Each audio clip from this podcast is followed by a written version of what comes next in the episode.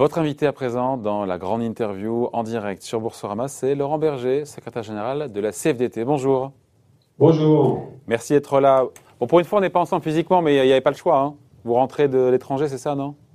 Bon, J'étais la semaine dernière euh, à Porto au sommet social et la consigne qui est donnée, c'est qu'il faut un peu d'isolement euh, en rentrant de, du Portugal. Donc, euh, comme pour tout le reste, j'essaie d'appliquer les règles. Bon, très bien. Écoutez, on parle de cette campagne de vaccination euh, qui avait démarré en France, mais quand on regarde, le gouvernement est en passe d'atteindre, puisque le 15 mai, euh, c'est, on y est presque, son objectif de 20 millions de, de premières injections à un ou deux jours près. On peut dire mission accomplie pour le gouvernement? Oui, en tout cas, on voit bien que ça est complètement accéléré, que euh, les choses sont en place, euh, euh qu'il a les doses maintenant, euh, même si on voudrait encore en avoir plus pour aller plus vite. Mais et puis c'est formidablement organisé. Moi, je faisais, j'ai rentré dans la catégorie des personnes qui pouvaient à partir de lundi se faire vacciner. j'ai regardé dans un centre comme tout le monde pour prendre rendez-vous. J'ai eu un rendez-vous lundi, lundi après-midi dans une organisation dans un centre de l'assurance maladie parfaite. Euh, à la fois sur la forme et sur le fond. Voilà, on peut se réjouir dans un pays qui a euh, cette protection sociale, ces services publics qui permettent, euh, et ces, agents et ces salariés qui permettent de répondre aux enjeux de la vaccination, dont on sait que c'est le seul, la seule voie pour retrouver une vie un peu normale. Hum. en revanche, la vaccination au travail, Laurent Berger, ne, ne décolle pas. Quelques centaines de milliers d'injections sur 25 millions de salariés. On se dit que c'est pas assez. Vous avez fait une conférence de presse il y a une semaine, hein, je crois, c'était avec, avec Geoffroy Roux Bézieux du, du MEDEF. Pourquoi ça va pas assez vite et qu'est-ce qu'on fait pour accélérer les choses?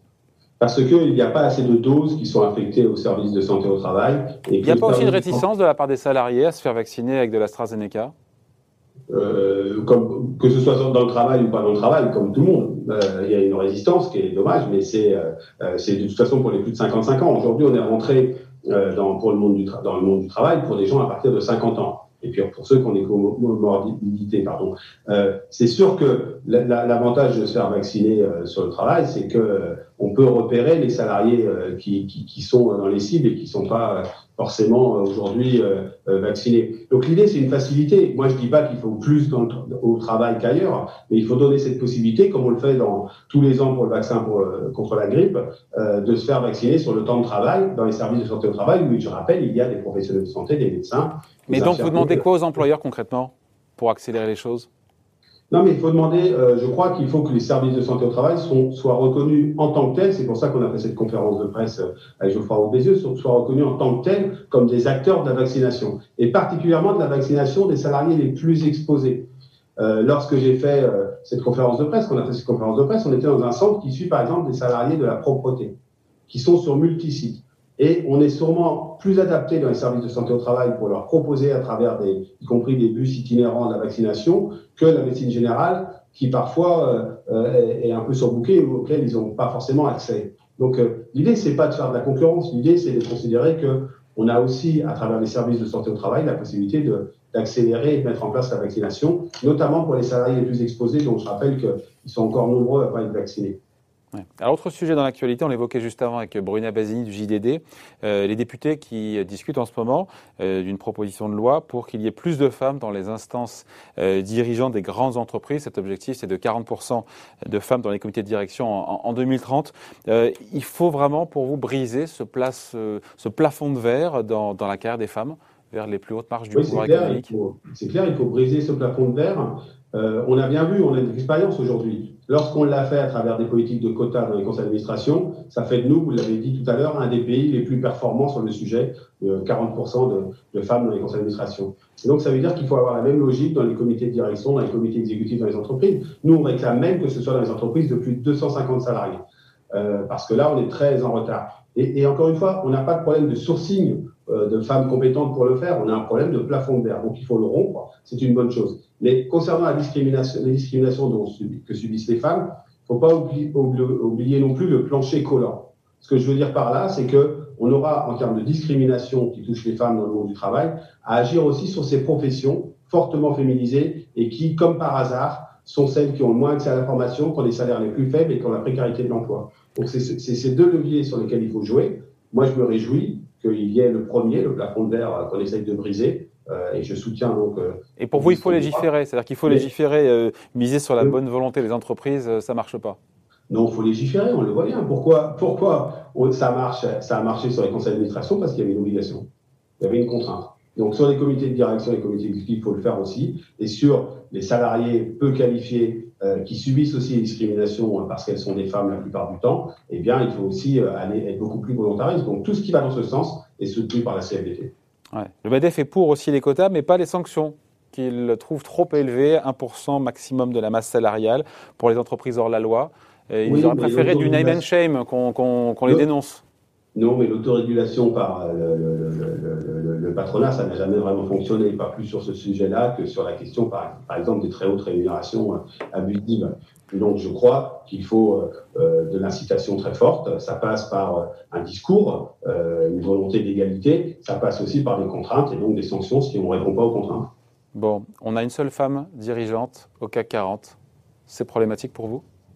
Oui, c'est problématique. On en avait plusieurs. On en avait deux et il y en a une qui a été euh, débarquée. Euh, enfin, deux oui, ça reste pas beaucoup. Hein.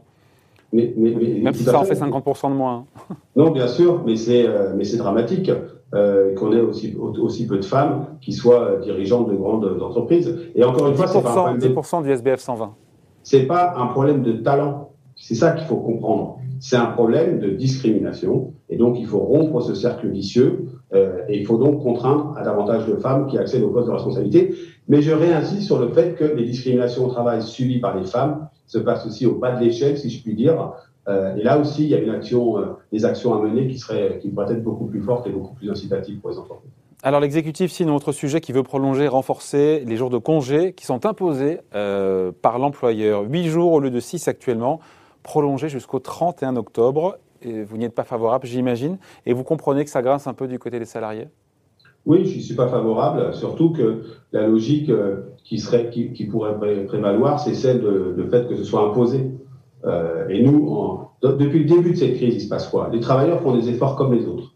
Euh, ils la subissent comme les autres. Euh, qu'il y ait euh, nécessité de prendre un certain nombre de jours de congé pour pas les accumuler, etc., notamment quand on est en activité partielle, quand on est en activité réduite. Tout ça peut s'entendre à condition qu'il y ait du dialogue social et de la concertation.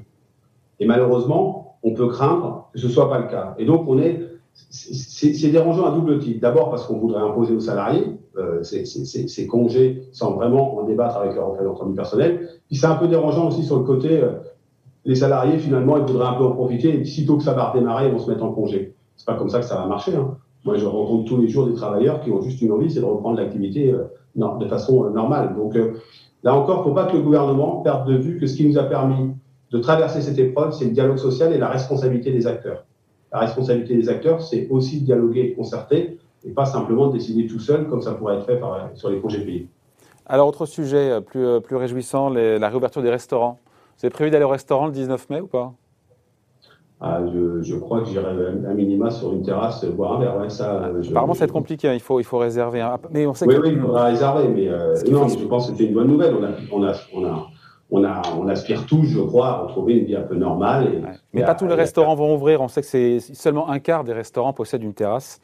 Et donc, un quart d'entre eux peuvent effectivement, pour le coup, euh, pourront rouvrir, sans compter que la jauge sur la terrasse sera de 50% pour commencer. Donc, pour beaucoup de restaurateurs, euh, ça sera pas possible ou, pas rentable de le faire. Euh, encore une fois, du fait de la jauge, etc. Donc la vraie réouverture, elle n'est pas pour tout de suite non plus. Oui, c'est pour ça qu'il y a, c'est pour ça qu'il y a un certain nombre de dispositions qui sont prévues, que lorsque ça n'est pas rentable, eh bien, euh, les aides vont pouvoir euh, vont, se poursuivre. tout ça, vous savez, c'est là, c'est, c'est l'équilibre entre des règles sanitaires qu'on ne maîtrise pas. Donc je ne suis pas un spécialiste, je le répète. Mais la feuille de route des restaurateurs, pour vous, elle est clairement dessinée, telle que imposée en tout cas par le gouvernement. Oui, mais il y, y, a une perspective. Donc c'est cette perspective dont il faut se réjouir. Et ensuite, évidemment, il y a encore une pression assez importante sur les services hospitaliers. Euh, et donc il faut, euh, il faut le faire euh, en biseau. Mais euh, euh, il y a quand même une perspective. Donc il faut s'en réjouir. Et après, il faut continuer à soutenir les aides. Vous savez, sur l'emploi, on va, on va avoir un, un défi énorme sur l'emploi et l'activité économique. C'est de continuer à soutenir les secteurs les plus en difficulté, mais arrêter d'arroser le sable parce que depuis un an et demi maintenant, on a des aides, mais qui parfois sont pas forcément très bien orientées. Les, lesquelles, par exemple, Laurent Berger, c'est intéressant lesquelles? Bien, euh, les, entreprises. Vous reprochez au, gouvernement le quoi qu'il en coûte alors?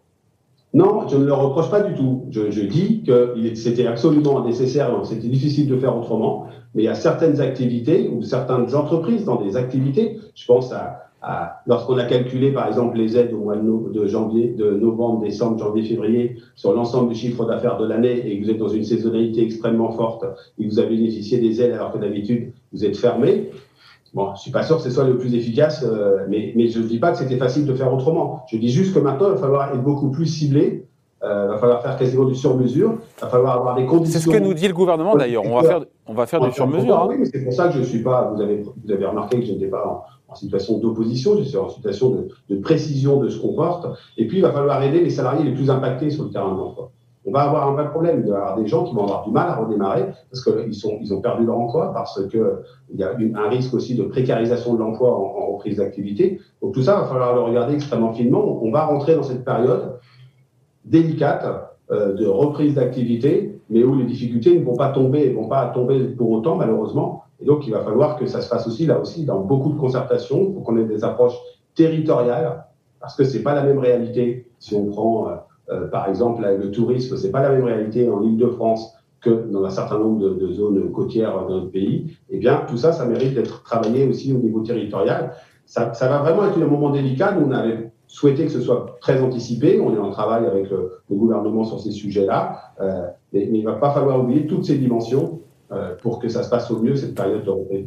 Mais cette progressivité qui est annoncée par le gouvernement dans la, dans la sortie de ces aides, pour vous, c'est de bonne augure, c'est comme ça qu'il faut faire. Il faut passer du, euh, du quoi qu'il en coûte au quoi qu'il arrive, euh, nous a dit euh, Gabriel Attal. Oui, c'est une formule. Hein. Il faut, ce qui est sûr, c'est qu'il faut maintenir un certain nombre d'aides dans, dans, dans, dans, des secteurs qui, sont très impactés, qui en ont besoin, où la reprise ne va pas se faire automatiquement. On pense notamment à l'aéronautique. Mais il faut aussi les conditionner. Il faut les conditionner en termes d'emploi, en termes de dialogue social, en termes d'évolution euh, des, compétences des salariés. Il, va falloir euh, aussi que les entreprises euh, assument une part de responsabilité dans cette période de reprise lorsqu'elles voudront continuer de, recevoir des aides. dernier point, Laurent Berger, vous défendez l'idée d'une taxe temporaire, j'insiste sur le, temps, temporaire, sur les ultra-riches pour financer un plan en faveur de la jeunesse qui est largement trinqué lors de cette crise. À partir de quel niveau de richesse on serait taxé, selon vous, si c'était mis en place on, parle, on parle de salaire, on parle de patrimoine, pour savoir bien qui, non, on parle de patrimoine. qui est concerné. Euh, il, faut, il faut taxer euh, les, ceux qui sont, je parle des ultra-riches, c'est un peu la, lignée de ce que dit euh, Gabriel Zuckman, qui est un économiste français.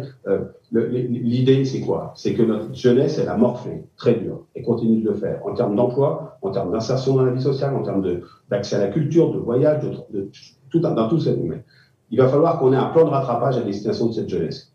S'il y a des choses qui se discutent autour de la garantie jeune universelle, la CFDT le défend, c'est-à-dire une allocation pour tous les jeunes qui en ont besoin et en même temps un accompagnement vers leur insertion professionnelle et sociale, mais il y aura des choses aussi pour leur donner des chèques culture, peut-être des, pour les aider à aller euh, à avoir une vie mais sociale. Pourquoi ne pas mettre ça dans le plan de relance? Pour permettre ça, pas mettre ça dans le plan de relance? Est-ce que ce serait, est-ce que ce serait, c'est pas suffisant aujourd'hui ce qui est prévu. Est-ce que ce serait choquant que les ultra riches qui n'ont rien perdu dans cette période, voire qui ont gagné, qui détiennent, je le rappelle, 10% de la population détient 50% du patrimoine en France, est-ce que ce serait choquant qu'à l'instar de ce qu'ils ont fait de façon volontaire au moment de, Notre-Dame, par exemple, en disant bah, on, va, on, va, on va préserver notre patrimoine et notre histoire, et donc on va aider à la reconstruction, et ben là c'est à peu près la même logique, c'est la reconstruction ou la construction de l'avenir en soutenant notre jeunesse et la contribution de ceux qui peuvent se le permettre. À partir de combien alors Vous n'avez pas répondu, Laurent Berger. À partir de quel niveau de richesse de patrimoine alors à partir du moment où on est multi, euh, multimillionnaire, je crois qu'on peut faire. C'est quoi C'est 5 millions, 2 millions, 10 millions Il faut, faut, regarder, c'est pas à moi de fixer. C'est, déjà, si on était d'accord sur le choix politique à faire, on trouverait le, le bon, euh, le, bon niveau. Mais je le rappelle, euh, il y a aujourd'hui des gens qui sont très, très, très, très riches.